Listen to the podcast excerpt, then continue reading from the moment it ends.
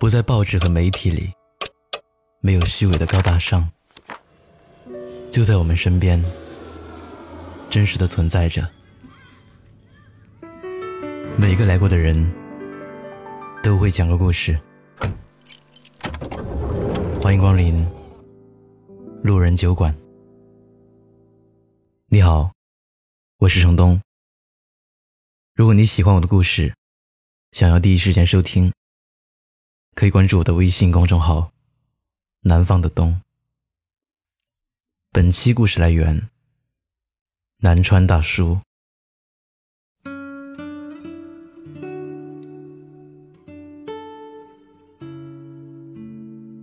现实中，有很多人普遍缺乏一种界限感，和他人保持一定的距离，不踏入对方的私人空间。即使再亲密的朋友，也该有界限感。这不单单是保持一定距离，而是适时的尊重对方。在我的微信中，每一次发朋友圈，总有一位朋友评论特别扎眼，有时候还会上升到人身攻击的层面，偶尔一次的口无遮拦。还可以理解，但是时间久了，总会让人心里不舒服。有时候别人给我评论，我会回复一两句。那个朋友看到我给别人的回复，也会怼我，说一些没轻没重的话。我不再认为他是性子直，而是口无遮拦。根本没有所谓的界限感，认为人与人之间开一些玩笑无伤大雅，就该说话直一点，不用那么多的弯弯绕绕。可是两个人之间的界限，并不是单方面判断的，而是由双方来界定的，不是吗？越是熟悉的两个人。越知道对方的痛点在哪里，说出的话会更伤人。如果你真的重视对方，就该落实到一言一行中，而不是说一些不过脑子的话来刺激他。之前一位学弟对我太抱怨，说他每次做完工作，一个同事老是过来挑他工作上的毛病，并指指点点的。说一大堆。我说：“资历深厚的同事来指点你，不见得是件坏事啊。”他情绪激动的反驳：“根本不是这样，我们是一起进公司的，论业绩，他从来没有超越我。他是看我工作完成的比他早，就想挑我的毛病拖延时间。”其实，在工作中，这样不懂分寸的人不在少数。比如，领导在上面讲话，下属却是嘻嘻哈哈的在开领导的玩笑，还一本正经的觉得自己调节了工作气氛。比如，有的人自己的工作一团糟，还特别关注同事的收入、同事的家庭，甚至人家是不是怀了二胎。没有界限感的行为，总是容易让别人感觉到不适和恐慌。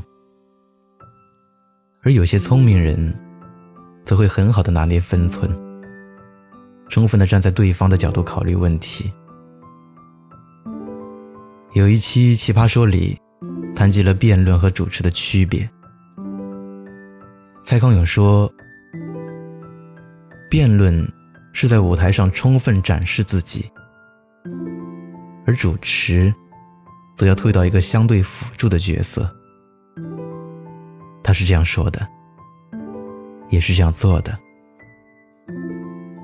主持《康熙来了》，他从来不抢嘉宾的风头，甘当绿叶；而在《奇葩说》里，他有条不紊地表达自己的观点，从未退让。人与人之间的接触是很微妙的，尤其是在职场中。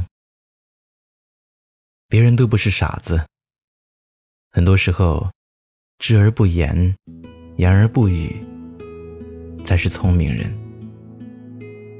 做自己该做的事情，拿捏好分寸，既让别人舒服，也会让自己少很多麻烦。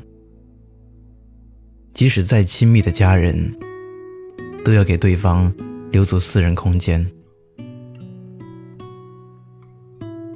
在这个世界上，每一个人都是独立的个体，我们没有资格去干涉和指引他们的人生。做一个有分寸感的人，一定懂得什么话该说，什么话不该说。毕竟别人的人生好与坏，都不需要你买单。你那么操心干嘛呢？没有谁会永远懂得谁。打着我是为你好的名号去干涉另一个人的生活，结果带来的只能是分崩离析。这个世界上只有三件事。做自己的事，别人的事和老天的事。我们要做的就是管好自己的事，不干涉别人的事，顺应老天的事。请回答一九八八中说：“所谓的界限，就是到那里为止的意思。”我们没那么熟，别动不动就和我开一些无伤大雅的玩笑。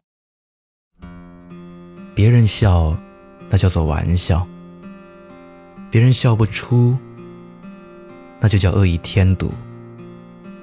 别动不动就给我讲一些你所谓的大道理。没有人有义务竖起耳朵听你的说教。别总是一次又一次的发砍价、投票之类的消息，还说这是举手之劳。举手之劳是我的谦词，不是你用来道德绑架的说辞。你要知道，界限感不是疏远，不是冷落，不是傲慢。而是尊重，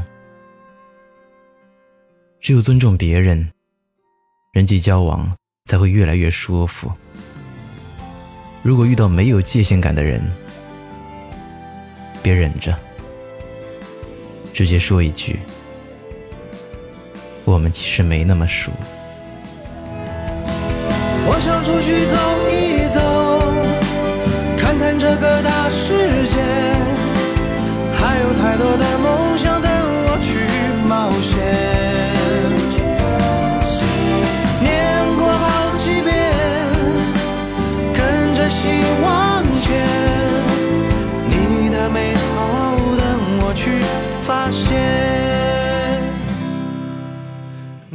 美好的我去。